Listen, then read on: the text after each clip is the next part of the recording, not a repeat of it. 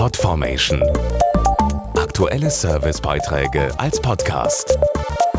Regelmäßige Infos und Tipps aus den Bereichen Lifestyle und Buntes.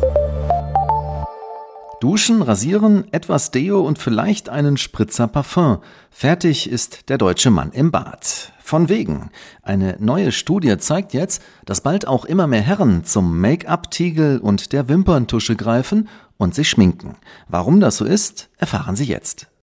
Ein attraktives und gepflegtes Äußeres wird für Männer immer wichtiger. Deshalb wird es in Zukunft auch ganz normal sein, dass Männer nicht nur pflegende Kosmetik verwenden, sondern auch Make-up. Das ergab die Studie Schöner Leben des Zukunftsinstituts im Auftrag des Industrieverbandes Körperpflege und Waschmittel.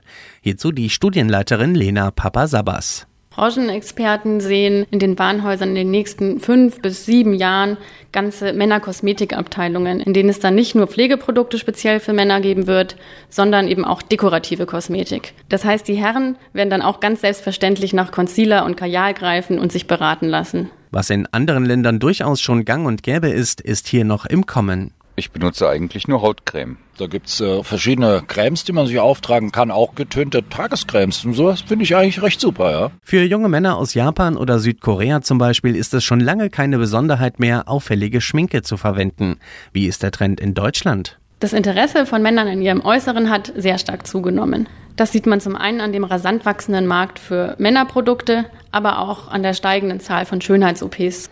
Auf YouTube gibt es inzwischen schon Millionen Videos für Männer-Make-up und dabei handelt es sich nicht unbedingt nur um natürliche Looks, sondern es darf auch schon mal etwas auffälliger sein. Mehr Infos zur Studie Schöner Leben auf ikw-zukunftsstudie.org. Podformation.de Aktuelle Servicebeiträge als Podcast.